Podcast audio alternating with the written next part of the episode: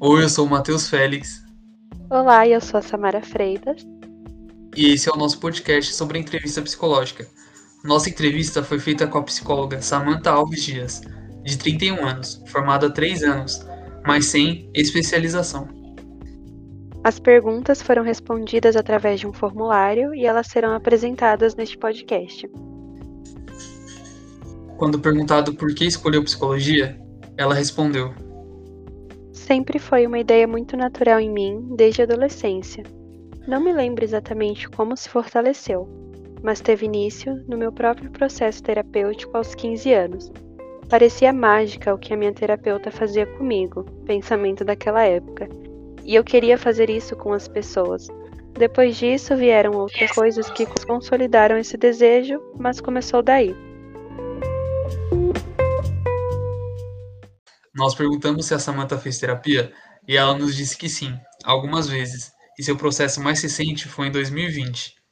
Ela disse que a tecnologia é um fator relevante no seu trabalho e que nesse novo cenário tem sido crucial. Ela utiliza o Zoom e o WhatsApp como ferramenta. Ela nos revelou também que, em sua opinião, a atuação do CRP e do CFP para nossa profissão de psicólogo é apenas burocrática.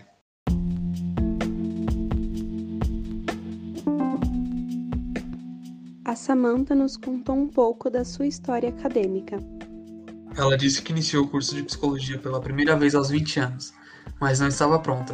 Parou por um ano e depois retomou. Ela conta que foi uma trajetória interessante, cheia de altos e baixos, muitos erros e alguns acertos, odiava fazer prova, por isso pegou algumas EPs, mas disse que arrasou em todos os seus estágios práticos, e foi exatamente ali que a psicologia voltou a fazer sentido para ela, já que a jornada teórica foi bem desgastante e a fez questionar algumas vezes se valeria a pena seguir em frente, mas é óbvio que valeu muito.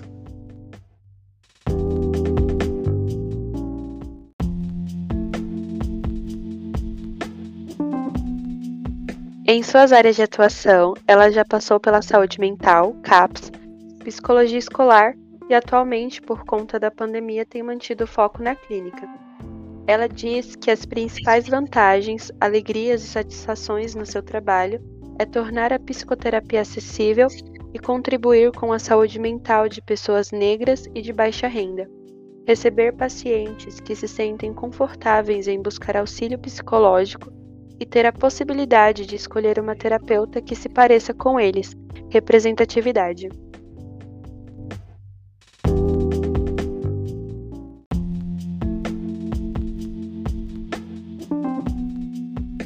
Ela disse que, em sua opinião, ainda existem muitos estereotipos que cercam a nossa profissão e o processo terapêutico em si. Para que serve? É coisa de louco?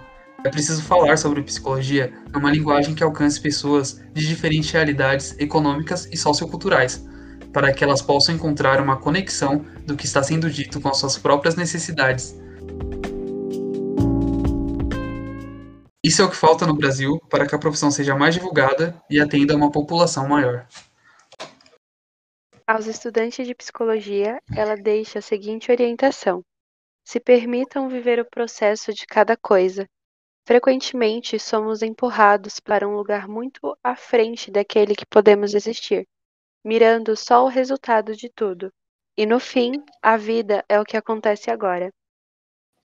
Acolher e respeitar as necessidades individuais de cada paciente, ser comprometido, honesto e oferecer um espaço seguro são as competências que Samantha acredita ser importantes para o exercício do profissional de psicologia.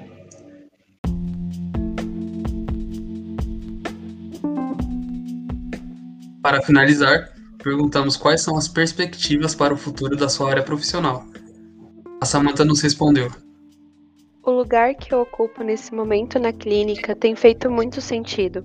O plano é seguir alcançando cada vez mais pessoas negras e de baixa renda, oferecendo a possibilidade de autoconhecimento, autocuidado e autoamor através do processo terapêutico. Essas pessoas têm o direito de entender sobre o que estamos falando e mais, entender o que sentem e se conectarem a quem elas são. Esse foi o podcast da nossa entrevista com o psicólogo. Espero que tenham gostado. Obrigada, tchau!